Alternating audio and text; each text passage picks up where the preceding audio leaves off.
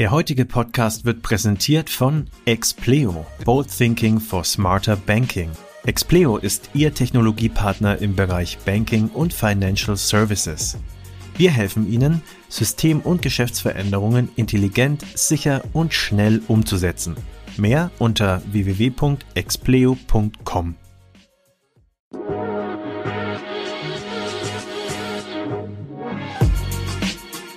Payment and Banking, der Podcast aus der Mitte der Fin, Tech und Payment Branche mit eurem Host André Bajorath.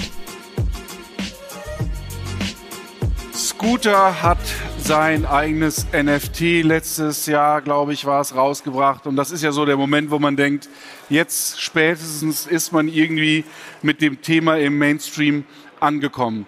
Das NFTs ist natürlich nur ein Teil der Tokenisierung und ich freue mich jetzt auf das Panel, was André Bajorath äh, moderieren und leiten und orchestrieren wird. Es geht um das Thema Tokenization of Everything.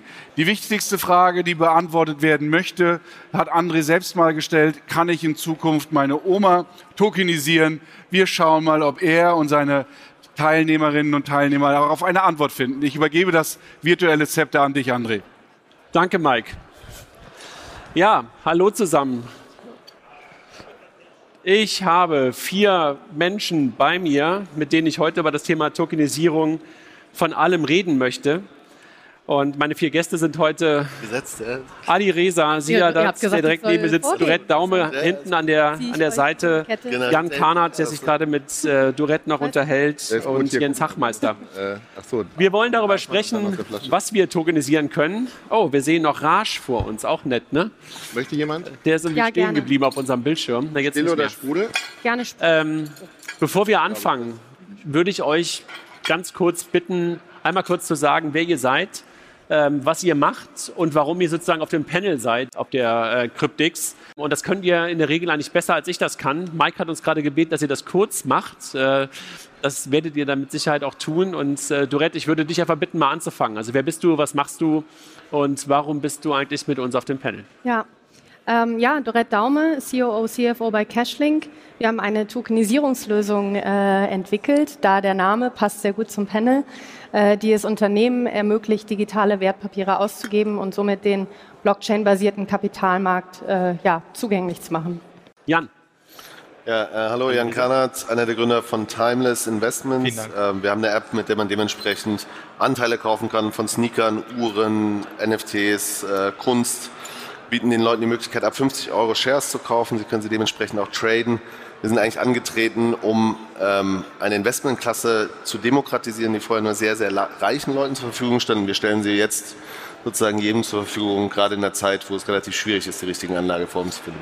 Du bist ja sozusagen der Grund, warum ich jetzt irgendwie einen Bruchteil eines Nike Air Jordans habe. Ich habe mich dann irgendwie natürlich auch gefragt, was ich damit in der Zukunft tue, aber möglicherweise äh, wissen wir das dann irgendwie in fünf bis zehn Jahren, warum ich das gekauft habe. Ja?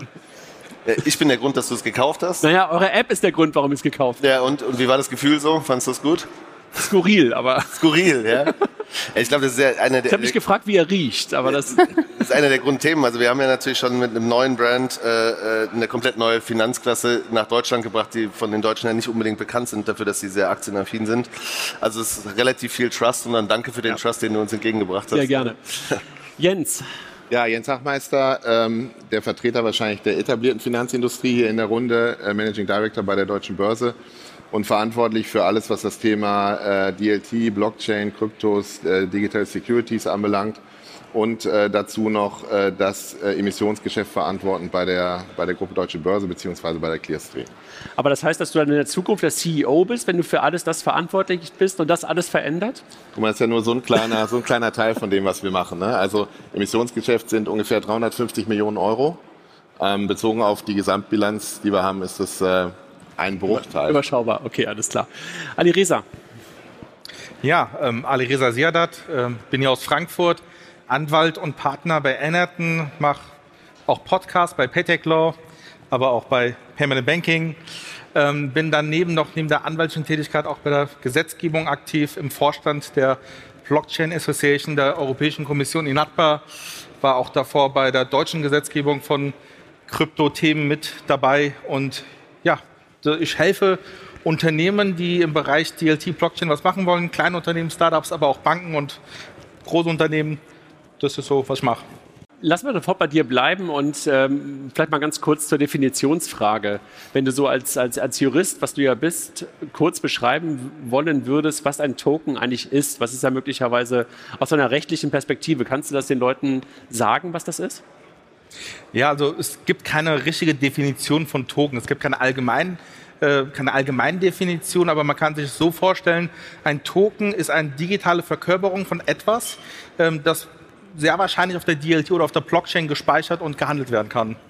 Was ist, Dorette, wenn du, wenn du darauf guckst, was ist da, wenn du über das, was Ali Reza gerade sagt und ähm, so ein Stück weit sagst, okay, das kann, ein Token kann das repräsentieren. Was ist daran so neu, also an dieser Token Economy für dich? Ähm, ganz klar, dass jetzt Assetklassen, die vorher nicht fungibel waren, jetzt fungibel sind, zugänglich sind, wie auch Jan ja schon sagte, ähm, für ja, jedermann, weil man sie in viel kleineren äh, Stückelungen jetzt auch erwerben kann. Und ähm, ja, das sind eigentlich so die beiden größten Punkte, die dazugehören, neben den Punkten, die Blockchain allgemein ja mit sich bringt, Fälschungssicherheit, äh, Transparenz, ähm, Möglichkeit für neue Geschäftsmodelle. Und Jan, wenn du das anguckst bei euch, wer kauft diese Bruchteile? Was sind das für Kunden? Sind das die typischen Kunden, die wir aus dem Aktiengeschäft kennen oder sind das andere Arten von Kunden? Ich glaube, es kommt sehr stark auf die Assetklasse an. Prinzipiell, was man sehen kann bei unseren Kunden, ein Großteil besitzt auch Aktien, ein Großteil tradet auch mit Krypto. Durchschnittsalters 31, ich würde sagen so die Roundabout-Thematik von 20 bis 40. Meistens sind es Leute, die sich sehr, sehr gut mit der Assetklasse auskennen. Also es gibt Leute, die sich sehr, sehr gut mit Uhren auskennen, aber leider nicht 80.000 Euro haben, um sich eine Nautilus zu kaufen. Äh, Leute, die sich gut mit Autos auskennen oder auch mit Sneakern. Ähm, also im Prinzip geben wir ja den Leuten die Möglichkeit, ihr Wissen, das sie haben, dementsprechend auch jetzt für, auf eine Investment-Thematik einzusetzen. Und ähm, was ganz klar, was man sehen kann bei uns, das ist sicherlich ein generationsgetriebenes Thema. Also Leute zwischen 20 bis 40 können nicht auf die gleiche Weise Reichtum erlangen, wie es ihre Eltern geschafft haben. Wir werden höchstwahrscheinlich so schnell keine Zinsen sehen. Wir haben eher Negativzinsen. Und es hat natürlich schon auch eine Emotionalisierung sich des, äh, des Finanzmarkts oder beziehungsweise der Finanzprodukte ergeben. Und das wurde sicherlich durch sowas wie Trade Republic oder Robin Hood nochmal stärker auf das Thema mobil getrieben, was auch die dementsprechenden Probleme in sich trägt. Ähm, genau, und das sind eigentlich bei uns, ich würde sagen, wir bedienen die Millennials und vielleicht zum Teil die Gen Z.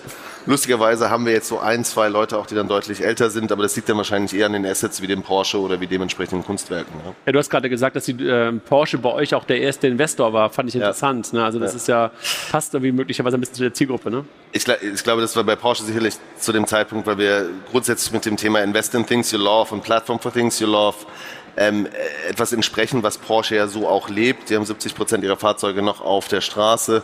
Das sind an sich ist ja ein Porsche auf der einen Seite etwas Emotionales, aber meistens auch, wenn man ihn richtig pflegt, ein Investment-Vehikel. Und da haben die einfach eine bold Bet gemacht auf uns, das muss man ganz klar sagen. Und jetzt hoffen wir, dass wir das Vertrauen zurückzahlen können. Ja. Wie lange ist es her, dass Sie investiert haben? Wie bitte? Wie lange ist es her, dass Sie investiert haben? 2018. Also wir haben jetzt mehrere Finanzierungsrunden, wo Sie dementsprechend auch wieder partizipiert haben, aber die waren so die ersten, die im Prinzip okay. mit uns dann den Weg und damals auch noch Blockchain mit Porsche zusammen das erklären und es war auf jeden Fall war ein, war ein, schöner Prozess, aber gut. Ja. Jens, wenn du, wenn du darauf hörst oder wenn du dir das anhörst und auch so ein Stück weit die Demokratisierung von Assetklassen auf der einen Seite und das Investment vor allen Dingen von der Gen Z in das Thema, ist das für euch, wenn du darauf guckst, eine Chance oder ist es eine Gefahr für jemanden wie eine deutsche Börse? Ich glaube, es ist, äh, es ist aus unserer Sicht keine, keine Gefahr. Es ist ähm, aus zwei Dinge. Ich glaube, erstens, es ist eine, äh, eine Chance und auf der anderen Seite ist ähm, äh, eigentlich auch ein großer Katalysator, um darüber nachzudenken, wie wir, wie wir das Kerngeschäft, das Wertpapier digitalisieren. Und äh, lass mich noch äh, zwei Sätze zu dem sagen, was Jan und Dorette gesagt haben. Ich glaube, wenn du dir das ganze Thema anguckst, Tokenisierung, kannst du es so ein bisschen in zwei äh, Kategorien einteilen. Das eine ist sozusagen die Erweiterung der Assetklassen, ja, ähm, ob es jetzt Collectibles sind oder wenn wir jetzt über Art reden, also wir haben ja mit 360X sind wir auch sozusagen in dem Bereich äh, äh, vorgedrungen oder dabei vorzudringen. Und das andere ist sozusagen eher die Effizienzseite, wenn du über die äh, Tokenisierung und Digitalisierung des Kernprodukts der Finanzindustrie äh, äh, nachdenkst. Und das beides kommt dann am Ende, äh, glaube ich, zusammen in, in, in the long run. Also Tokenized Economy viel schon. Das heißt, am Ende ist ja die Frage, wenn ich davon ausgehe, dass Tokenisierung einer der, der Enabler ist für eine ähm, für einen Internet of Values, ja, dann ist ja am Ende egal, ob ich jetzt ein Finanzinstrument rechtssicher tokenisiere, ein Collectible oder äh, am Ende, ob ich vielleicht meine Arbeitskraft digitalisiere äh, in, in, in Tagesscheiben oder so. Das Spannende ist ja, dass die, ähm, dass die äh, Gesamtwirtschaft wahrscheinlich viel, viel flüssiger, viel, viel granularer wird und dass, dass eigentlich einzelne Bausteine auf dem Weg dahin sind. Und deswegen glaube ich, dass keine Gefahr ist, sondern wenn ich uns als Börse angucke, wir sind immer dabei, dass wir am Ende Märkte effizienter machen wollen. Und das, was wir jetzt an technologischen Möglichkeiten haben und das, was an Regulierung gerade geschaffen wurde, das ist eigentlich die Voraussetzung dafür, dass wir diesen nächsten effizienten Schritt für äh, erstmal in unserem Kerngeschäft für Finanz- und Securities-Märkte machen können, aber dann auch das Ganze äh, verbinden können mit, sei es CBDC, mit den Stablecoin-Entwicklungen, mit DeFi oder auch mit der äh, Tokenisierung von, von Collectibles zum Beispiel. Und welche Rolle siehst du, wenn, du mal, wenn wir so ein bisschen auf die Rollen gucken, welche Rolle siehst du in so einer tokenisierten Welt für euch in der Zukunft? Weil ihr habt ja heute auch nicht nur die Rolle als Börse, sondern seid ja auch äh, einer der größten Abwickler und, und, und Custodians und alles Mögliche. Was seid ihr in der Zukunft? Was, oder was wollt ihr sein? Ich könnte jetzt eine gemeine Antwort geben. Wir sind alles. genau das, was wir heute sind. Weil ich sage immer, wenn ich unser Geschäftsmodell in einem Satz beschreibe, ne, dann ist es das Bauen, Betreiben und Beladen von Marktinfrastruktur, ja, basierend auf Technologie in einem regulierten Umfeld. Das heißt, wir sind die, die die regulierten Märkte betreiben. So, was ich jetzt vergessen habe bei dem Satz, ist ganz einfach. Es ist egal, ob es zentrale Marktinfrastruktur ist, die wir heute betreiben, Orderbücher, Clearinghäuser, Abwicklungssysteme, oder ob es dezentrale Infrastruktur ist. Und da sind wir, glaube ich, ähm, äh, so ein bisschen an einem Kernpunkt. Wir glauben halt daran, dass wenn ich äh, dezentrale Infrastruktur habe, wenn ich Netzwerke habe, dass es irgendeine Trusted Third Party braucht, einen Betreiber. Das heißt, das eine ist sozusagen der Betrieb von Marktinfrastruktur, das andere ist die Rolle des, ähm, der Trusted Third Party in so einem, in so einem Spiel. Ja, und das dritte ist am Ende, ich habe es eben gesagt, Märkte effizienter zu machen. Ja? Ähm, und da der Katalysator zu sein, unterschiedliche Stakeholder zusammenzubringen in einer Marktinfrastruktur und über die Tokenisierung, die Digitalisierung und die, die äh, Verteiltheit am Ende von Märkten diesen, diesen Step-up hinzukriegen. Also deswegen für uns eigentlich die gleiche Rolle, aber äh, in einem veränderten Umfeld. Das bedeutet trotzdem Anpassung und massive okay. Anpassung. Teilst du das, Jan? Also teilst du das, äh, was, was, was Jens sagt und ähm, möglicherweise auch mal den Blick auf eure Rolle, was, was ihr für eine Rolle einnehmt? Ja gut, also man muss dazu ja sagen, sozusagen, wir sind der ganz kleine süße Challenger und ich glaube, wir machen da einen ganz, ganz kleinen Teil dieser Industrie jetzt auf. Was das Spannende ja daran ist, dass man einfach merkt, dass die Kunden sehr aktiv nach solchen Investitionsmöglichkeiten suchen. Das kann man natürlich als kleines Startup relativ schnell prototypisieren ich würde wahrscheinlich sagen, für die deutsche Börse ist es eine riesige Opportunity, so würde ich es wahrscheinlich verstehen, alles was da passiert, aber das kannst du sicherlich deutlich besser einschätzen. Ähm, ich glaube, das total Interessante ist, was wir ja jetzt haben. Wir haben so eine generationale äh, Bewegung dahin, dass wir, wir haben uns darauf geeinigt, die 20- bis 40-Jährigen zum Großteil digitale Sachen haben Wert. Also ob man nun den Bitcoin, Ethereum nimmt, ob man NFTs nimmt, das ist ja sozusagen ein Hype, der ist jetzt passiert. Das hätte man vor zwei Jahren jemand erzählt, die hätten sich kaputt gelacht. Ja? Ähm, dass ein Krypto-Punk für äh, 500.000, aber zum Teil auch für zwei Millionen über den Tisch geht. Und ich glaube, das ist eigentlich nur der Anfang von dem, was wir jetzt sozusagen sehen, dass immer mehr Teile tokenisiert, fraktionalisiert, zugänglicher werden, Investmentmöglichkeiten, Nachweisbarkeiten, Smart Contracts, darüber dann dementsprechende Verbindungen zu äh, Trust-Themen oder auch zu zu wirklich die Möglichkeit, dass alles ein finanzielles Produkt wird. So, dann kann man jetzt sagen, da wird es Leute geben, die sagen, das finde ich ganz grauenhaft. Und ich würde aber sagen, ich finde es ziemlich grandios, weil das, das, das wenn man es richtig benutzt, unglaubliche Potenziale eröffnet, auch unglaubliche Themen zum Richtung Sustainability, Richtung, wie wir als Gesellschaft miteinander leben wollen. Und das war vorher einfach nicht möglich. Und das ist die eine Sache, ist glaube ich die, die, die ähm, das mit teilhaben an etwas, so wie wir das jetzt machen. Wenn ähm, Sie jetzt ein Riesenexperte zum Thema Kunst bist, dann konntest du vorher nicht teilhaben daran. Du konntest, obwohl du wusstest, dass Banksy ganz, ganz groß wird, konntest du vor fünf, sechs Jahren wahrscheinlich noch kein Bild kaufen.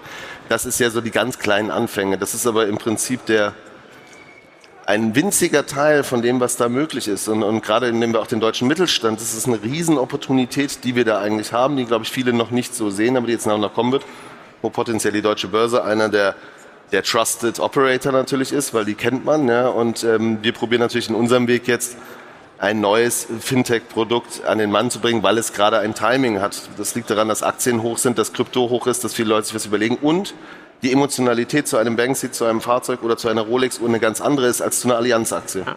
Und wenn du über eure Rolle sprichst, also wie definierst du euch? Also Jens hat ja gerade die deutsche Börse ganz gut definiert, was sie tut und welche Rolle sie hat. Mhm. Was seid ihr? Bist du, bist du eher eine Art Börse? Siehst du dich als Marktplatz? Mhm. Was seid ihr? Also ich glaube, in der reinen Definition sind wir gerade ein Marktplatz. Ich glaube, es ist aber mittlerweile verschwimmt es auch sehr. Also wenn man sich so die, die klare Lehre anschaut, okay, wie werden Plattformen definiert, wie werden Börsen definiert und wie werden ähm, äh, Marketplace Solutions, was heißt es, wo sind die Supply constrained oder nicht.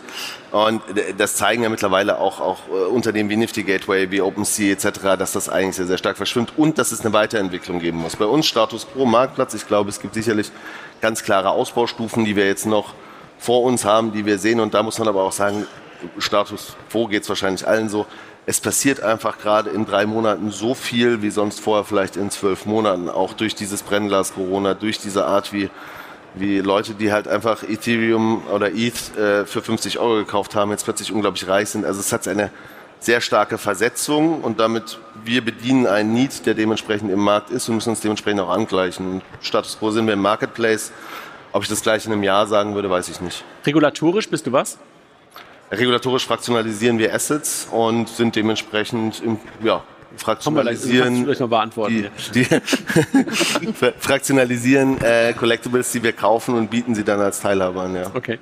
Duretti, ihr habt ja mit, mit Cashlink mal mit was ganz anderem gestartet. Ne? Also so das Thema Rolle, das war ja irgendwann, glaube ich, auch mal ein Peer-to-Peer-Payment, wenn ich mich recht entsinne. Da warst du noch nicht dabei, aber trotzdem erinnere ich mich daran, dass deine Kollegen, glaube ich, waren es damals äh, auf einem Bankathon von uns auch mal waren und das Ganze mal vorgestellt haben. Wie definiert ihr eure Rolle? Also habt ihr eine sichtbare Rolle für Kunden oder seid ihr ein Teil Infrastruktur? Also was siehst du euch? Also auch wenn du auf die beiden Vorredner gerade mal guckst. Ja, ähm, ja, ich meine, sogar der Gesetzgeber hat jetzt einen Namen gefunden für unsere Rolle. Ich würde sagen, das neue Unwort des Jahres, Kryptowertpapierregisterführer, ist ja so schön eingeführt wurde durch das elektronische Wertpapiergesetz.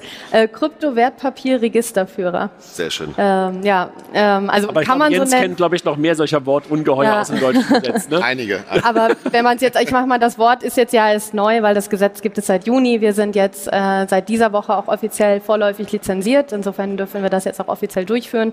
BaFin, äh, unter BaFin-Aufsicht, insofern ähnlicher wie ein Finanzinstitut, äh, da auch der BaFin ähm, Rechenschaft schuldig. Bist du jetzt Geschäftsleiterin, ja? wie auch immer man das jetzt im, äh, per Gesetz dann nennt, genau. Ja. Ähm, vorher waren wir, haben wir im Prinzip das Gleiche gemacht, ähm, ohne dass es jetzt den Weg in das Gesetz schon gefunden hat. Aber ähm, wir haben eine technologische und regulatorische Infrastruktur aufgebaut, die es Unternehmen ermöglicht, Wertpapiere auf die Blockchain zu bringen, digitale Wertpapiere auszugeben ähm, und ja, diese auch zu verwalten. Und seid ihr an der Stelle eher ein Partner für so jemanden wie eine deutsche Börse, ein Dienstleister oder Wettbewerber, wenn man das mal gerade so vergleicht?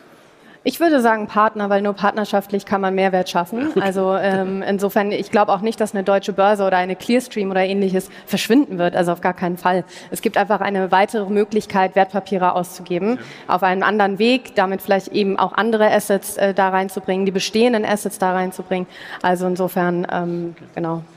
Ali Reza, jetzt haben wir gerade über neue Rollen gesprochen und neue Wortungetüme. Ne? Und äh, wenn du so auf Deutschland gerade drauf guckst, glaubst du, wir tun uns einen Gefallen, dass wir so eine Art Forerunner der Regulierung im Bereich Crypto Digital Assets gerade sind? Also jedenfalls nehme ich es so wahr, dass Deutschland, das haben wir gestern Abend beim Abendessen ja auch kurz besprochen, so eine Vorreiterrolle einzunehmen scheint. Ist das gut für Deutschland?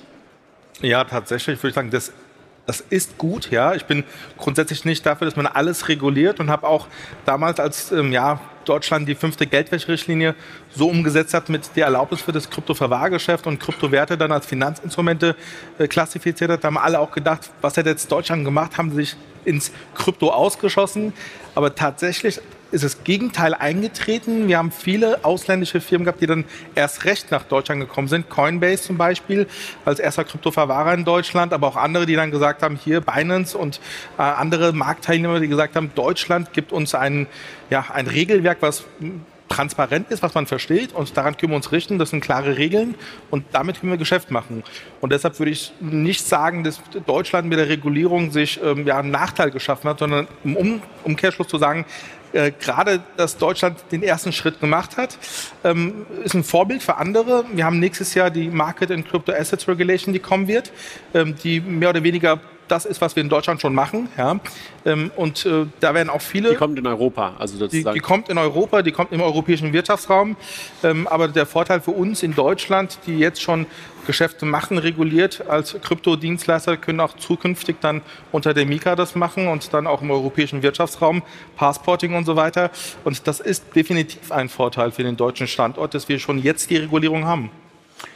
Wie seht ihr das, Jens? Hast du das auch das Gefühl? Ich meine, ihr seid ja international ja. als deutsche Börse unterwegs. Sind wir da Vorläu Vorrunner und gut? Also ich, äh, das, was, äh, was Resa gesagt hat, kann ich, äh, kann ich absolut unterschreiben. Also wenn man mit unseren Kunden redet, sowohl sozusagen im europäischen Ausland, also ich äh, Blick nach Frankreich oder auch ähm, der ein oder andere spanische äh, große Bank, die gucken schon, muss man sagen, recht neidisch auf äh, das, was wir mit dem EWPG hier haben.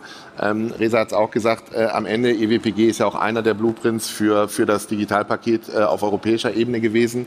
Und äh, das Thema deutsche Regulierung schlägt Wellen eigentlich bis in die USA. Also die, die, die typischen High Street Banks dort, auch die gucken, ähm, und überlegen sich schon, ob, äh, ob Deutschland eine Alternative ist, um einfach zügiger auch Lösungen äh, und Infrastruktur an den Markt zu bringen. Weil also rechtssichere. Rechtssicher, genau, das wäre der letzte Halbsatz ja. gewesen, um, um, genau diese, diese, diese Stabilität, diese äh, ähm, Legalstabilität einfach auszunutzen, um, um da auch weiterzukommen. Okay. Und ich glaube, da, ich denke, wir tun uns damit einen Gefallen, äh, da den Kopf rauszustecken. Dorette, jetzt habt ihr gerade einen Antrag sozusagen gestellt, so wie ich es verstanden habe. Hat euch das defokussiert in der Firma für eine Zeit? Also war das irgendwie etwas, was euch geholfen hat oder wo du sagst, boah, hätte ich mir auch sparen können, weil letztendlich technisch machen wir das gleiche wie bisher? Ähm, also wir glauben, äh, Regulierung und Rechtssicherheit schafft äh, Anerkennung oder Trust und damit äh, auf jeden Fall äh, ein Wert für die Personen, die davon betroffen sind. Also äh, hat es den Fokus abgelenkt. Ich würde nicht sagen, weil man hat sich damit auseinandergesetzt, was ist eigentlich der Wert, den wir schaffen? Wie sieht das Geschäftsmodell aus? Ähm, bringt das Wert für unsere Kunden? Wir sind ja sehr tech-fokussiert an, an Produkt. Wir möchten ein Produkt bauen, das dem Kunden, der uns nutzt, Mehrwert bietet und äh, regulatorische Sicherheit ist auch ein Mehrwert. Okay.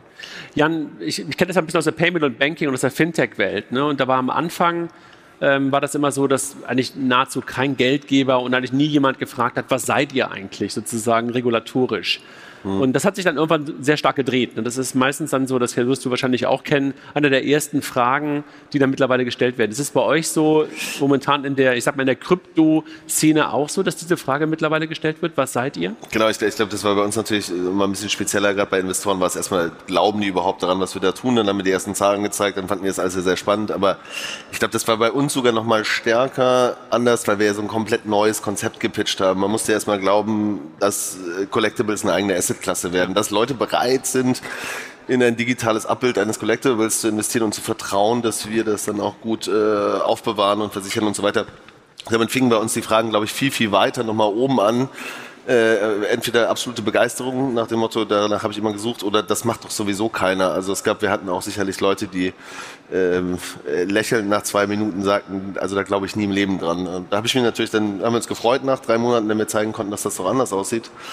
Aber somit bei uns fingen die, die, die Sachen viel, viel grundlegender, viel galaktischer, viel NFTs, Riesenthema. Dann kam dieser NFT von Beeple für 69 Millionen. Da konnte ich zum Teil, wollten sich 15 Minuten mit mir darüber unterhalten, ob das jetzt einen realen Wert hat oder nicht.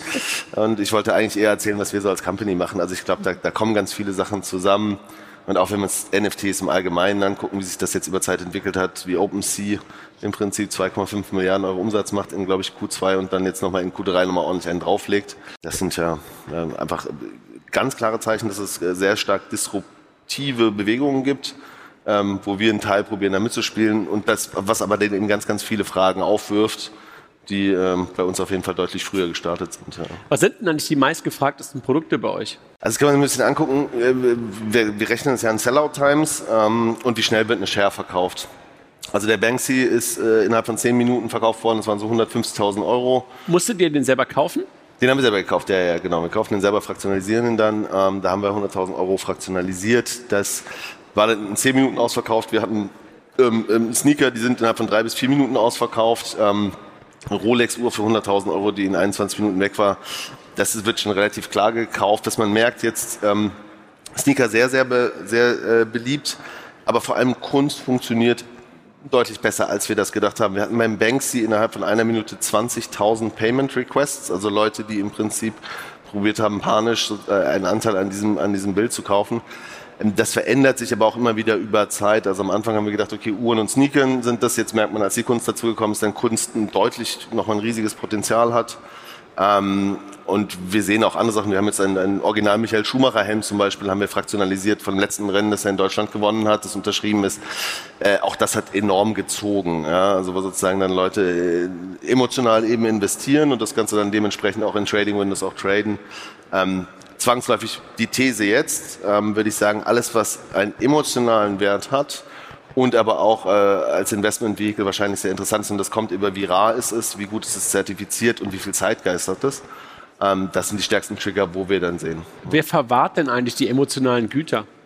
Also wir haben im Prinzip alles, was im Bankschließfach passt, kommt in ein Bankschließfach. Das ist bei Autos ein bisschen schwieriger. Die kommen dann in so, so Oldtimer-Remisen. In Berlin gibt es die Remise oder die ja. Motor World. Das kennt man wahrscheinlich auch. Da wird das Ganze dann äh, sicherlich versichert und aber auch ähm, ja, instand gehalten. Das ist bei der Uhr deutlich weniger komplex. Das ist bei, bei einem Sneaker auch nicht so komplex. Bei Kunst wird es immer schon ein bisschen, bisschen anders. Oder bei Wein. Wir haben jetzt gerade heute die erste Kiste Wein äh, für 50.000 Euro fraktionalisiert. Da geht es dann um Temperatur. Da arbeiten wir mit vielen Partnern zusammen, zum Teil auch Leute, von denen wir es kaufen, wo wir es dann wiederum lagern.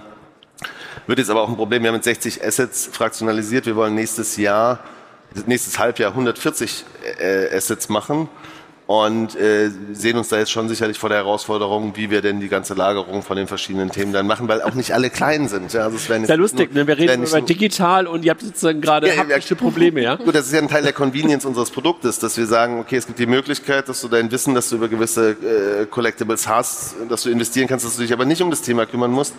Äh, wie versichere ich es, wie lagere ich es, zu welchem Preis verkaufe ich es? Ist es gerade, ist es ein Fake? Das ist ja auch ein total relevanter Punkt. Also ja. gerade im Uhrenmarkt enorm viel Fake, Kunst müssen wir gar nicht drüber reden. Ähm, das ist ja ein Teil der Convenience, die wir mit in das Modell mit reinbringen. Damit ist es auch unser Problem und da müssen wir uns auch drum kümmern. Ja? Jens, wir beide sind ja die Ältesten hier auf dem Panel und das Thema Blockchain ist ja schon ein paar Jahre unterwegs. Ne? Mhm. Was ist heute anders als vor drei oder fünf Jahren? Hast du irgendwie das Gefühl, also Timing ist ja immer super relevant. Ja, ich glaube, es hat sich schon einiges verändert. Und ähm, als Deutsche Börse haben wir die Reise angefangen, 2015 eigentlich, muss ja. man sagen, äh, in unterschiedlichen Phasen. Und ich denke, ähm, dass jetzt insbesondere auch mit dem Durchbruch auf der regulatorischen Seite, dass, ähm, dass eigentlich die Voraussetzungen geschaffen wurden, um wirklich in Infrastruktur zu investieren. Und wenn man sich vorstellen, wir werden ja jetzt über das Wochenende werden wir den ersten Teil unserer, unserer neuen D7-Infrastruktur äh, ähm, live setzen. Ähm, also das Gegenstück praktisch zum dezentralen Register. Wir werden ab Montag sozusagen ein zentrales digitales Register anbieten, auch äh, BaFin ähm, sozusagen genehmigt. Ähm, und ähm, wir haben jetzt damit eigentlich diese, diese Tür aufgemacht, um, um eigentlich in die nächste Phase zu gehen und um wirklich zu sagen, wir haben produktive Infrastruktur und auf einmal ähm, hat man eine ganz andere Diskussion auch in der breiteren Industrie. Das heißt, äh, aus meiner Sicht hat das Thema eine, ähm, eine, sag ich mal, eine Gravitas erreicht, in, an der auch große, äh, große Spieler nicht mehr vorbeigehen können. Die großen Namen in der Industrie haben teilweise jetzt eigene äh, Einheiten aufgesetzt, um sich mit den Themen zu beschäftigen. Und das zeigt eigentlich, dass der Zug praktisch rollt und dass der auch äh, viel, viel mehr Fahrt aufgenommen hat als vor, vor zwei oder drei Jahren. Sind wir einfach aus dem Status der POCs raus? Ist ja. das möglicherweise sozusagen ja, der Unterschied? Okay.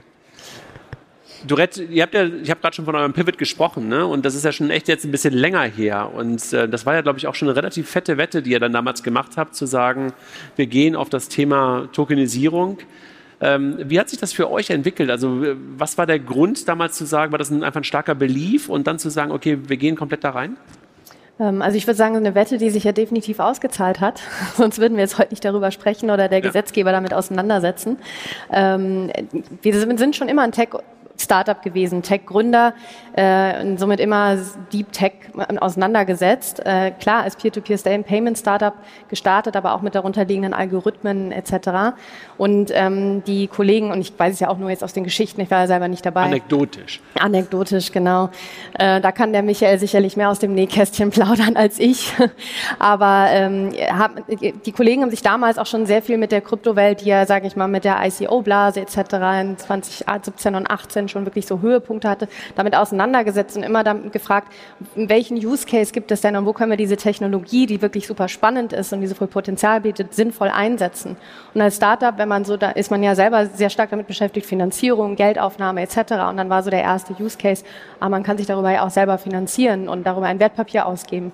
Und dann hat man das an sich selber ausprobiert und ähm, dann haben das noch einige andere gemacht und auf einmal haben sich alle Finanzinstrumente dafür geöffnet, weil es im Prinzip ja nur rechtliche Strukturierung ist, die dahinter hängt. Und ähm, schon stand das Produkt im Prinzip da, eine MIFID-konforme Zeichnungsstrecke, die dazu gehört, Anlegeraufnahme, KYC etc. Ähm, und das digitale Wertpapier, das dann auch viel leichter transferierbar ist für Dinge, die vorher nicht transferierbar waren. Risa, wenn, wenn, wenn du über das Thema sprichst und äh, du bist ja auch schon, das hast du gestern Abend mir auch gesagt, schon lange in diesem Thema drin. Wie viel Tech ist da drin und verstehen deine Kollegen, wenn du dich mit ihnen unterhältst, was du tust? Ja, es ist durchaus sehr viel Tech drin, weil ich auch ähm, immer wieder neue Themen habe, immer wieder neue Mandanten mit neuen Ideen. Also DeFi kommt jetzt mehr und mehr und der Bereich DeFi, da gibt es auch Produkte und Themen, die sind wirklich ganz neu. Da muss man erstmal den Kollegen auch erklären, was es in der alten Welt ist, wie man das rechtlich, ja, wir sagen, als Juristen subsumieren könnte unter einer Norm. Ähm, und da ist es schon äh, zum Teil schwer. Also auch wir als Änderten, wir haben jetzt auch Probleme, äh, Nachwuchs zu finden, die dann in diesem Bereich dann äh, unterstützen können, weil es ist halt eine, eine, eine ganz andere Welt, ja. Und äh, da muss man schon technisch affin sein, um das auch äh, juristisch dann auch richtig einordnen zu können. Und kann, hast du jemanden, mit dem du darüber reden kannst im Büro? Ja, klar. Also bei uns, wir, wir, wir sind durchaus jetzt nicht nur für den Bereich Krypto, sondern äh, insgesamt bei Fintech und Payment. Äh, da haben wir schon sehr viele Kollegen, die ja. sich ja super auskennen. Äh, und da wir auch jetzt nicht nur in Frankfurt sitzen, sondern auch in München und in Berlin und in Luxemburg, da gibt es schon Kollegen, die auch wirklich tief drin sind. Und ja, ich mache auch viel mit den anderen Kollegen zusammen. Das kann man alleine nicht machen. Ähm, aber man muss auch ganz ehrlich sein, in Deutschland gibt es nicht viele Juristen, die in dieser Thematik drin sind und es verstehen was auch wiederum nicht schlecht ist für uns, ja. Wenn du, wir haben gerade das Thema ICO schon mal kurz gehört, ne? und ähm, war ja jetzt irgendwie nicht nur das Beste für das gesamte System, glaube ich, so in Teilen die ICO-Blase. Gerade in Frankfurt gab es ja ein paar äh, nicht so schöne Beispiele dafür. Ja. Ähm, welche Risiken siehst du, wenn du gerade auf das Thema NFT drauf guckst, auf das Thema Tokenisierung gerade drauf guckst? Welche Risiken siehst du möglicherweise auch fürs System? Mhm. Klingt immer so komisch nach ja, also Systemfragen. Ich, also ich sehe persönlich die Risiken die gibt es schon immer. Jetzt nicht nur mit Blockchain und DLT und NFTs oder Token. Das Risiko ist halt, viele investieren in etwas, was sie nicht verstehen. Und das gab es auch in der alten Welt, in der alten Welt, wo, ähm, wo man in Aktien investiert hat, wo die meisten noch nicht mal einen Jahresabschluss lesen konnten. Und nicht anders ist es jetzt, wenn man ein ICO hat und einer draftet ein White Paper und niemand liest sich das Ding durch. Ja? Also man kauft etwas, auch beim NFT oder Token, und weiß gar nicht, was man da erwirbt. Und das ist, glaube ich, das Problem. Das Problem ist nicht die Technologie, sondern das Problem ist die Kommunikation zwischen den beiden Parteien. Ja? Man, man denkt, man kauft irgendetwas und man, man kauft vielleicht was ganz anderes. Ja? Und das ist halt auch der Grund, weshalb auch wir hier in der Reihe des Öfteren gehört haben, Regulierung hilft in der Hinsicht. Ja? Man muss da, ähm, also man reguliert nicht die Technik, sondern man reguliert tatsächlich eher die Kommunikation, was jetzt gerade in dieser Transaktion passiert. Mhm. Jens, du hast gerade gesagt, dass, äh, ihr bringt jetzt gerade was Neues raus übers Wochenende und Montag ein neues zentrales Register, wenn ich es mhm. richtig verstanden ja. habe. Hast du momentan gerade noch Dinge, wo du sagst, da brauchen wir echt noch neue Rahmenbedingungen, um möglicherweise noch einen Schritt zu tun und nochmal so, so einen Boost zu bekommen, wie wir jetzt gerade erlebt haben? Ja, ich denke, das, was jetzt an Regulierung auf dem Weg ist, äh, muss man erstmal, glaube ich, muss man jetzt erstmal äh, abschließen. Da muss man, da also muss Mika, genau Mika, äh, Pilot-Regime und so weiter. Und dann muss, glaube ich, die Industrie das erstmal verdauen und gucken, ja. ähm, wenn ich jetzt implementiert habe anhand der Regulierung, ähm, funktioniert das und was funktioniert nicht und dann kann man eigentlich iterativ, ähm, glaube ich, die nächste, ähm, die nächste Regulierung äh, anschieben oder nennen, was ja typischerweise dann passiert, ist dann ein Review sozusagen. Ähm, die Erfahrung aus anderen Regulierungen ist, dass, äh, dass wirklich so eine, ich sag mal, so, so, so mehr Jahresscheiben oder Fenster wirklich gut tun, weil sonst äh, kommt man mit den, mit den Investitionen und den Anpassungen am Ende äh, gar nicht hinterher. Das, das tut, glaube ich, der Marktadaption am Ende auch nicht gut. Also ich denke, das, was wir jetzt haben, sollten wir erstmal schauen, dass wir das gut, ähm, äh, gut nutzen und dann äh, basierend auf den Erfahrungen, die die Industrie gemacht hat, dann gucken, was eigentlich die, äh, die nächsten Schritte sind, die Sinn machen. Duretto nix, siehst du genauso?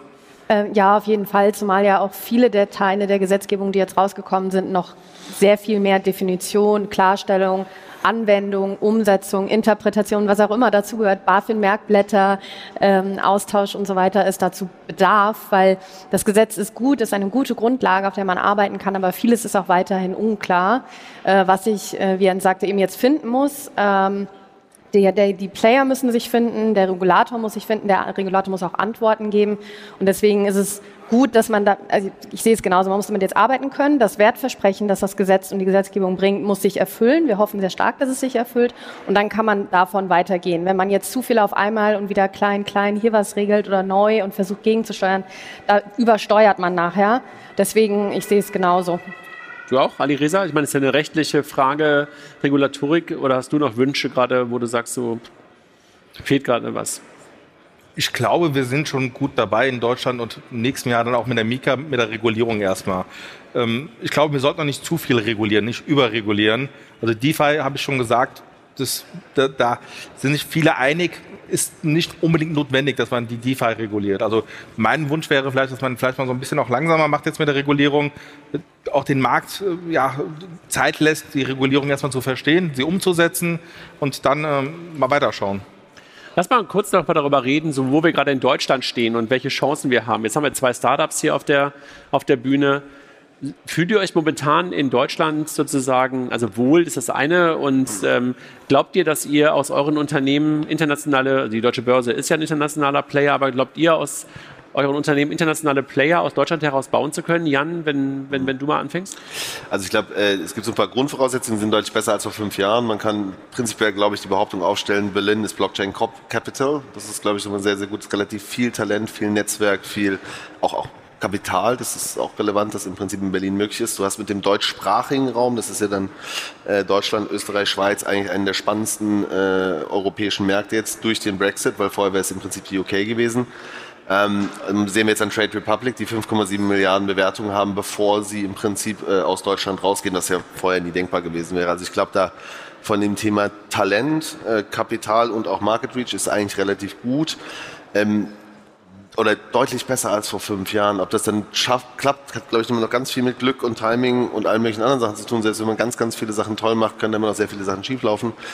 Aber ich würde sagen, wir waren nie besser aufgestellt in Deutschland in der Hinsicht. Das heißt, Kohle ist da, Talent ist da, Ideen sind da. Genau, also ich, ich schätze mal von nur eins Talent. Also du wirst mit Kapital wirst du trotzdem niemand nach Wuppertal bekommen, ja, der dann da arbeitet. Jetzt haben wir sowieso eine Dezentralisierung. Ähm, dann äh, zweites Thema ist Kapital. Äh, Kapital kommt von VCs, aber auch von Gründern, die jetzt geexitet haben, weil das ist ja das, wenn man selber dann nachts da rumsteht und sich überlegt, warum das alles nicht funktioniert, hilft es meistens, wenn ein anderer Gründer einem dabei hilft und, äh, oder Gründerin. Ähm, und das dritte ist im Prinzip, wie, wie funktioniert meine Distribution? Also wie, wie, welchen Markt kann ich mir zuerst holen? Wenn ich mit Norwegen anfange, dann ist es halt ein ganzes Stück schwieriger. Ja, und das wiederum bringt dann dazu, dass ich weniger Kapital habe und wieder weniger Talent. Also in der Hinsicht, ich mache jetzt seit zehn Jahren Startups, ich glaube, ich habe nie eine bessere Zeit für Gründer erlebt, als es jetzt so ist. Und das macht mich auch etwas äh, vorsichtig, würde ich sagen. Also vielleicht sind wir bald an einem Peak bei verschiedenen Themen, ja, aber nö, ich würde es gerade eigentlich. Duret, wie siehst du das? Also wenn du auf euch als Startup guckst, siehst du, dass ihr ein European weltweiter Player werden könnt aus Deutschland heraus? Ähm, ja, auf jeden Fall. Also ich glaube, mit der Gesetzgebung, die jetzt in Deutschland geht, nicht, dass ich es nochmal nennen möchte, sind wir sicherlich in einer guten Lage, da europaweit raus ähm, zu, herauszuwachsen. Technologisch ja sowieso. Also ich meine, die Blockchain-Technologie ist ja nicht an Landesgrenzen geknüpft. Insofern ja. das auf jeden Fall. Ähm, es geht bei uns ja dann noch dazu, was ist Wertpapierregulatorik und alles, was damit zusammenhängt. Aber das sind Dinge, die ähm, kann man, bei unserer äh, Software ist da sehr agnostisch, sowohl auf der Blockchain-Seite als auch auf der rechtlichen Seite und äh, auf jeden Fall. Ja, ihr seid ja sozusagen fast ein Exit-Kanal für das ein oder andere Startup, ne, so als äh, etablierter Player. Und ihr macht ja eine ganze Menge Investments. Habt ihr, guckt ihr gerade auf das Thema Tokenisierung nochmal ganz, äh, ganz besonders drauf und guckt, äh, screent den Markt?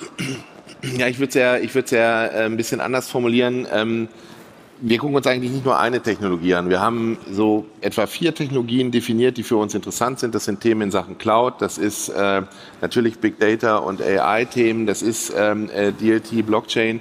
Und dann ist für uns immer die Frage, äh, wie passt das entweder zu bestehenden Teilen unseres Geschäfts oder wie hilft uns das eigentlich dabei, ähm, diese nächste Generation von Marktinfrastruktur eigentlich zu bauen und, und, und, auf, äh, und auszurollen. Und wenn du dir, also wir gucken halt, ähm, wie wie arbeiten wir mit, mit, äh, mit Fintechs zusammen? Und du weißt aus eigener Erfahrung, bei uns ja. ist so, ähm, wir machen am Ende nicht nur ein Investment, sondern wir versuchen schon, ähm, diese Fintechs bei uns ein Stück weit einzubetten und eine gemeinsame ähm, Entwicklung dort äh, zu, ähm, zu ermöglichen. Weil ich glaube, nur so kann es funktionieren. Corporates und Fintechs ticken schon, muss man fairerweise sagen, sehr, sehr unterschiedlich. Und ich sag mal, diese, diese Gearbox, diese Übersetzung dahin zu kriegen, ist nicht immer einfach. Aber wenn das funktioniert, dann können da, glaube ich, äh, sehr spannende Partnerschaften daraus entstehen. Und dann kann man auch eigentlich den Wert, den, den das Fintech und diese Idee hat und auch die, die, die Leichtigkeit, diese Geschwindigkeit und äh, die kann man dann wirklich auch, diese, diese Vorteile kann man dann auch nutzen für ein Corporate. Ja. Wir wollten ja so ein bisschen auch darüber sprechen, was werden wir in der Zukunft alles tokenisieren. Jetzt haben wir so ein bisschen gehört darüber, was wir gerade schon tokenisieren. Ich glaube, Jan hat mit seinem Turnschuh und seinem Porsche und so was schon ein bisschen in die Zukunft geguckt. Was glaubt ihr, wenn ich mal die Frage nochmal in die Runde gebe, was sind so die, die bescheuertsten oder die crazysten Sachen, die wir möglicherweise in den nächsten fünf Jahren tokenisiert sehen und die möglicherweise plötzlich handelbar werden? Was glaubst du, Ali Reza?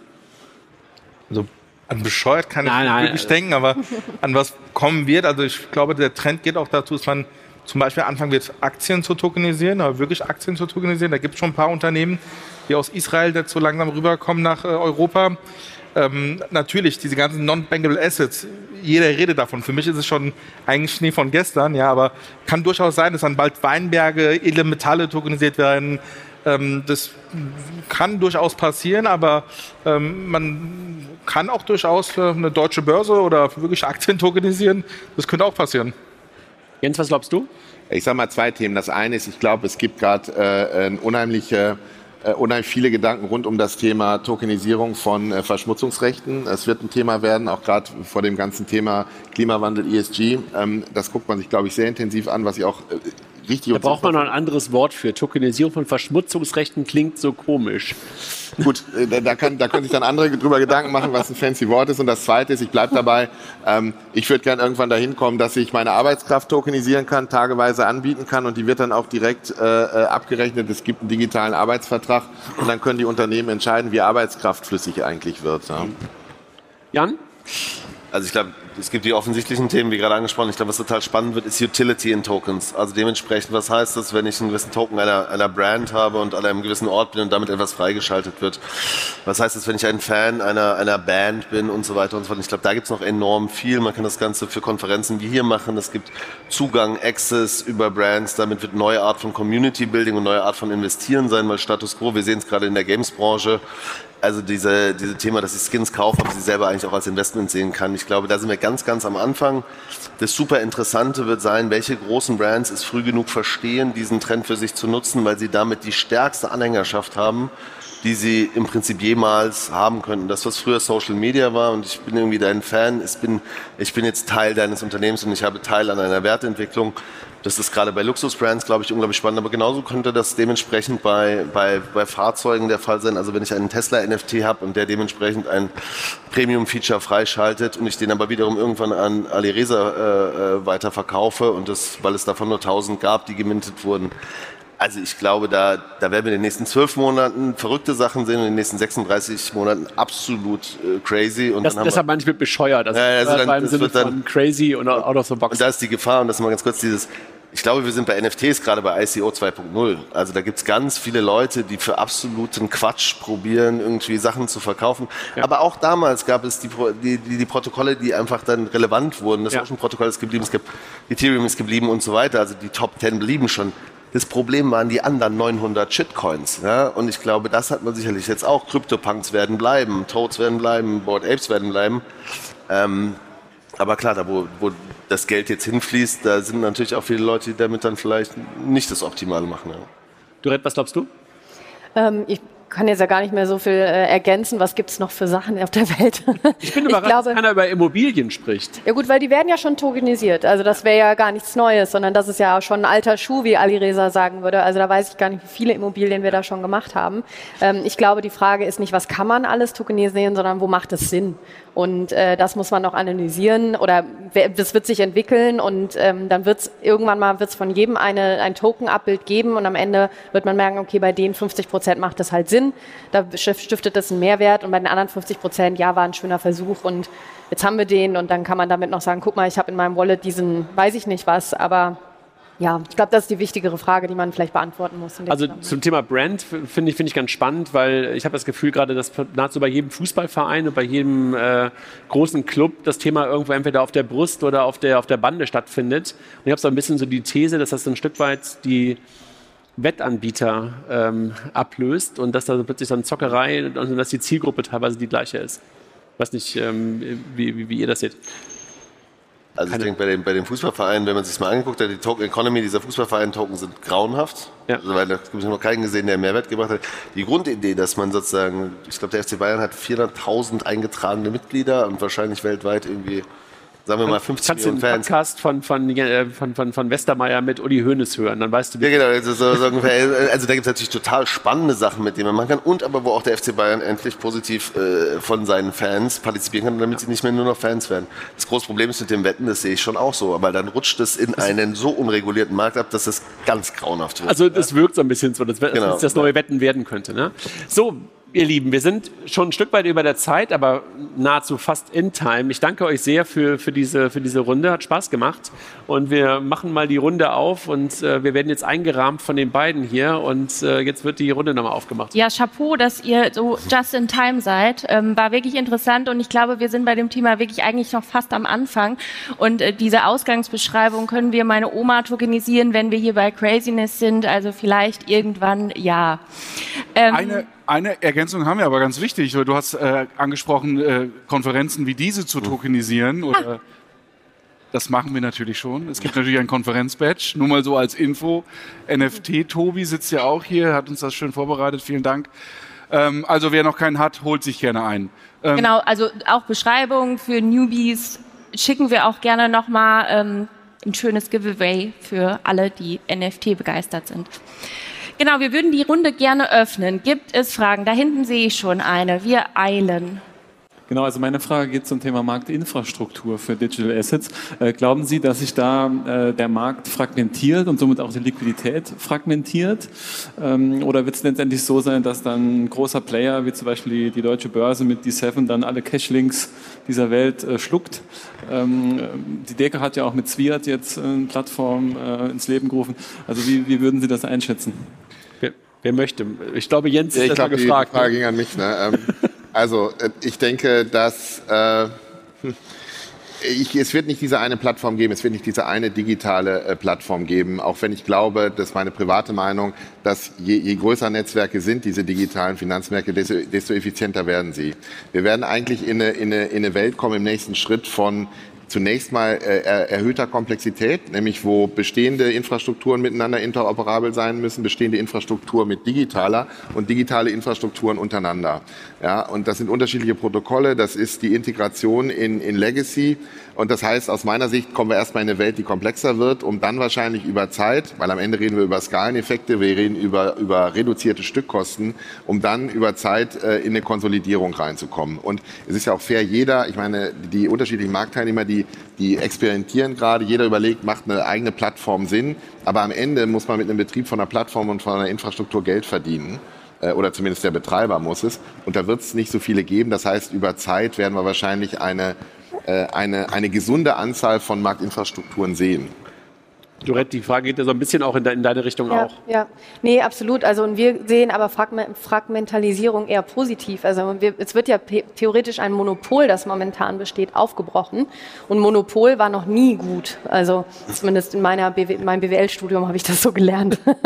also insofern äh, sicherlich eine zu, vielleicht zu große Fragmentalisierung äh, bringt Ineffizienzen mit sich und das wird sich dann wieder konsolidieren. Aber dass es mehr Player gibt und ähm, Teilnehmer in diesem Markt ist, ist positiv aus unserer Sicht. Aber ganz kurz Vorderfrage, würdet ihr beide nicht sehen, dass wir gerade in so einer Unbundling-Phase sind, also so wie Fintech damals 2012, also das ist jetzt ganz viele kleine und die wird irgendwann jetzt für, zu Bundling führen? Würdet ihr das auch so sehen, dass jetzt ganz viele kleine Player probieren, äh, in kleine Stücke der Industrie nachzubauen? Oder wäre jetzt vor allem auch deine Sicht, würdest du sagen, nee, das wird jetzt, wischen wir einmal drüber und dann sind wir durch. Nee, da wischen wir nicht einmal drüber und dann sind wir durch. Ich glaube, um, um das nochmal zu sagen, ich glaube, das, was da gerade passiert, ob es DeFi ist, ob es die ganzen Fintechs und Startups sind, die haben eine total wichtige Funktion, weil nur so kann ich eigentlich die bestehenden, die etablierten äh, Spieler äh, auf der einen Seite challengen, auf der anderen Seite aber auch das da draußen entwickeln, was irgendwann, sag ich mal, ist ein bisschen wie Formel 1 und, und dann in der, in der Serienproduktion. Mhm. Ähm, ich, ich, ich sehe da draußen was äh, und spannend zum Beispiel die Produktvielfalt, die da in DeFi gerade passiert. Und dann ist die Frage, wie übertrage ich es eigentlich in, sag ich mal, einen großen Industriekontext. Deswegen glaube ich nicht, dass es am Ende äh, so ein, äh, sag ich mal, die gefressen werden von den Großen gibt, sondern ich glaube, dass aus diesem Portfolio, was wir da gerade sehen, an Initiativen, die da äh, ähm, entstehen. Da wird es einige geben, die werden wachsen, die werden groß werden und, äh, und andere werden vielleicht verschwinden. Am Ende ist auch eine Frage von Geschwindigkeit und Anpassung. Wir haben das in der Vergangenheit gesehen. Ähm, äh, das war äh, Anfang der 2000er, als MIFID äh, zunächst kam, oder, oder ja, 2008, 2009. Ähm, da gab es einige Spieler, die sind komplett neu am Markt entstanden. Die haben die bestehenden Spieler herausgefordert und die, die sind dann auch geblieben. Also ja, es ist nicht so, dass die dann alle verschwinden, sondern da gibt es welche, wenn die Geschäftsmodelle gut sind, die bleiben dann auch und die setzen sich auch durch in Teilen. Ja. Oder werden dann doch irgendwann übernommen. Auch das manchmal. Es gibt noch eine Frage aus der Community, die wurde eigentlich im Zuge eines anderen Panels gestellt, passt aber hier auch ganz gut. Und zwar, wie wird sichergestellt, dass ein tokenisiertes Asset nicht mehrfach tokenisiert wird, vor allem wenn man auf physische Assets guckt? Ali Reza oder Jan können das ja wunderbar eigentlich. Auch du zuerst rechtlich und nicht dann, wie wir es machen. Ja, da gibt es eigentlich das Modell, wie es die Lichtensteiner machen. Dieses Token-Container-Modell. Sprich, die Blockchain selbst, die kann ja nicht bestätigen, was in der physischen Welt existiert. Man braucht da doch noch eine Person, die dann verifiziert und sagt, dass der eine Token wirklich auch das Asset in der physischen Welt, Welt widerspiegelt. Ja? Und das bräuchte man tatsächlich und haben ja die Lichtensteiner mit dem TVTG äh, meines Erachtens gut dargestellt. Ähm, sowas haben wir in Deutschland regulatorisch noch nicht, aber ähm, ja, Jan, sag du mal, wie ihr das macht, wie ihr sicherstellt, dass ja. ihr das Asset auch wirklich habt. genau, also ich glaube, es gibt ja zwei Sachen dabei. Das eine ist sozusagen, warum vertraue ich oder vertraue ich nicht zu dem ganzen Thema? Wir machen das eigentlich relativ klar. Wir machen natürlich ja Bilder davon, wir lagern das, wir identifizieren das dementsprechend mit einem Token. Wir haben sogar alle sechs Monate kommt ein Wirtschaftsprüfer vorbei, der sagt, okay, das Inventar ist immer noch da. Also ganz, ganz oldschool-Style, wo sozusagen wir dann ein Zertifikat bekommen, dass es das alles auch real gibt. Ich glaube, die Grundfrage ist ja die eigentlich, die gibt es ja bei NFTs oder auch also, also Pure Digital oder, oder Physical Physical and Digital. Ähm, äh, die Vervielfältigkeit ist das eine, aber wie kann ich denn nachvollziehen, dass real der Besitzer der ist? Und dann ist es ja eigentlich relativ einfach. Also da gibt es dementsprechend einen geminteten NFT, der wiederum sagt, das ist jetzt sozusagen der Banksy, ähm, das ist damit verbunden, hier gibt es keine Transaktion und jemand anders probiert das Ganze dann äh, nachzubauen und auf, auf OpenSea zu verkaufen. Das ist ja das, was wir tagtäglich eigentlich sehen. Also wir machen das mit einer äh, ganz deutsch und ordentlich, äh, mit dem Wirtschaftsprüfer, der da nachguckt, ob das dann da ist. Wir zeigen das, wir zeigen, wie wir es einlagern. Der kommt immer wieder vorbei und sagt, es ist immer noch da und das verbinden wir mit dem Token. Genau, und das, das ist auch der Status Quo-Weg, wie der geht. Und, und dass dann irgendjemand probiert, also, wie bei ganz vielen anderen Sachen ja auch, äh, das zu kopieren und dann irgendwie für drei ETH auf, auf, auf OpenSea zu verkaufen, ist jetzt Gott sei Dank noch nicht unser Problem, ist aber allgemein ein Problem, was wir haben in der Digital Economy mit der Nachvollziehbarkeit und dass dann hoffentlich jeder seinen Research macht, bevor er vielleicht 20.000 Euro für etwas ausgibt. Ja. Aber ich habe dann eine Anschlussfrage zu. Ist das nicht, also die physische Welt, also die echte hm. Welt, hm. am Ende das schwächste Glied in der Kette? Also ich stelle mir das jetzt so vor, du hast ein hm. Schließfach, da ist eine Nummer drauf, da ist was hm. drinne, da gibt's hm. einen Token. Hm. So, den Token irgendwie zu äh, manipulieren, schwierig, nicht möglich. Aber ich kann natürlich jetzt zum Schließfach gehen, anderen Aufkleber drauf und zack. Äh, natürlich, deswegen. Also ganz platt, ich meine, ihr werdet keine Aufgabe äh, hoffentlich nutzen. Also deswegen, deswegen haben wir ja auch sehr, sehr tolle, äh, sichere äh, Bankschließfächer, wo es sehr, sehr schwierig ist reinzukommen, so wie bei allem anderen auch. Aber klar, natürlich ist es das Thema, wenn wir jetzt diese Bubble glaubt, dass digital das sicherste ist, das sehe ich auch ganz genauso, dass es natürlich da die größte Möglichkeit der Manipulation potenziell bestehen würde. Jetzt gehen wir davon aus, dass dieses Asset in der Schweiz in einem, in einem Steuerfreilager liegt und äh, der Herr sich hier bereit erklärt, das Asset zu verkaufen und du kaufst es, du sitzt in Tokio, er ist in New York, das ist der Übertrag des Tokens, das Asset bleibt in der Schweiz. Ähm, es gibt noch einen wunderschönen NFT dazu und dann ist es ja trotzdem, also die, der Übertrag des Assets funktioniert, ja. es wird relativ sicher gemacht. Das haben wir ja theoretisch als Beispiel diese ganzen Porsches aus den 70ern, die jetzt so unglaublich teuer geworden sind, die sind alle reihenweise aus, aus Garagen geklaut worden weil die Leute die äh, gar nicht bewusst waren, dass das jetzt zum Teil 120, 130, 140.000 Euro wert ist. Also ja, das ist natürlich das. Und auf der anderen Seite, wenn meine Metamask halt leider äh, ähm, gehackt wird, dann ist das Geld halt auch weg. Also das ist ja, ja. Ihr Lieben, jetzt haben wir wirklich doch überzogen. Doch überzogen. Ich äh, sage auch Danke an euch. Danke, dass ihr hier wart. Ähm, ich glaube, die ein oder andere bleiben auch noch ein bisschen länger hier, wenn man so in eins zu eins Gespräch nochmal gehen will und Fragen stellen möchte. Genau, wir machen jetzt nochmal eine kurze Umbaupause. Genau. Vielen Dank. Danke. Dankeschön. Dank.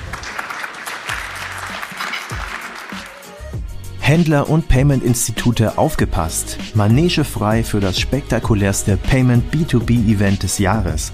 Die Payment Exchange 2022 begrüßt euch unter dem Motto Cirque de Payer.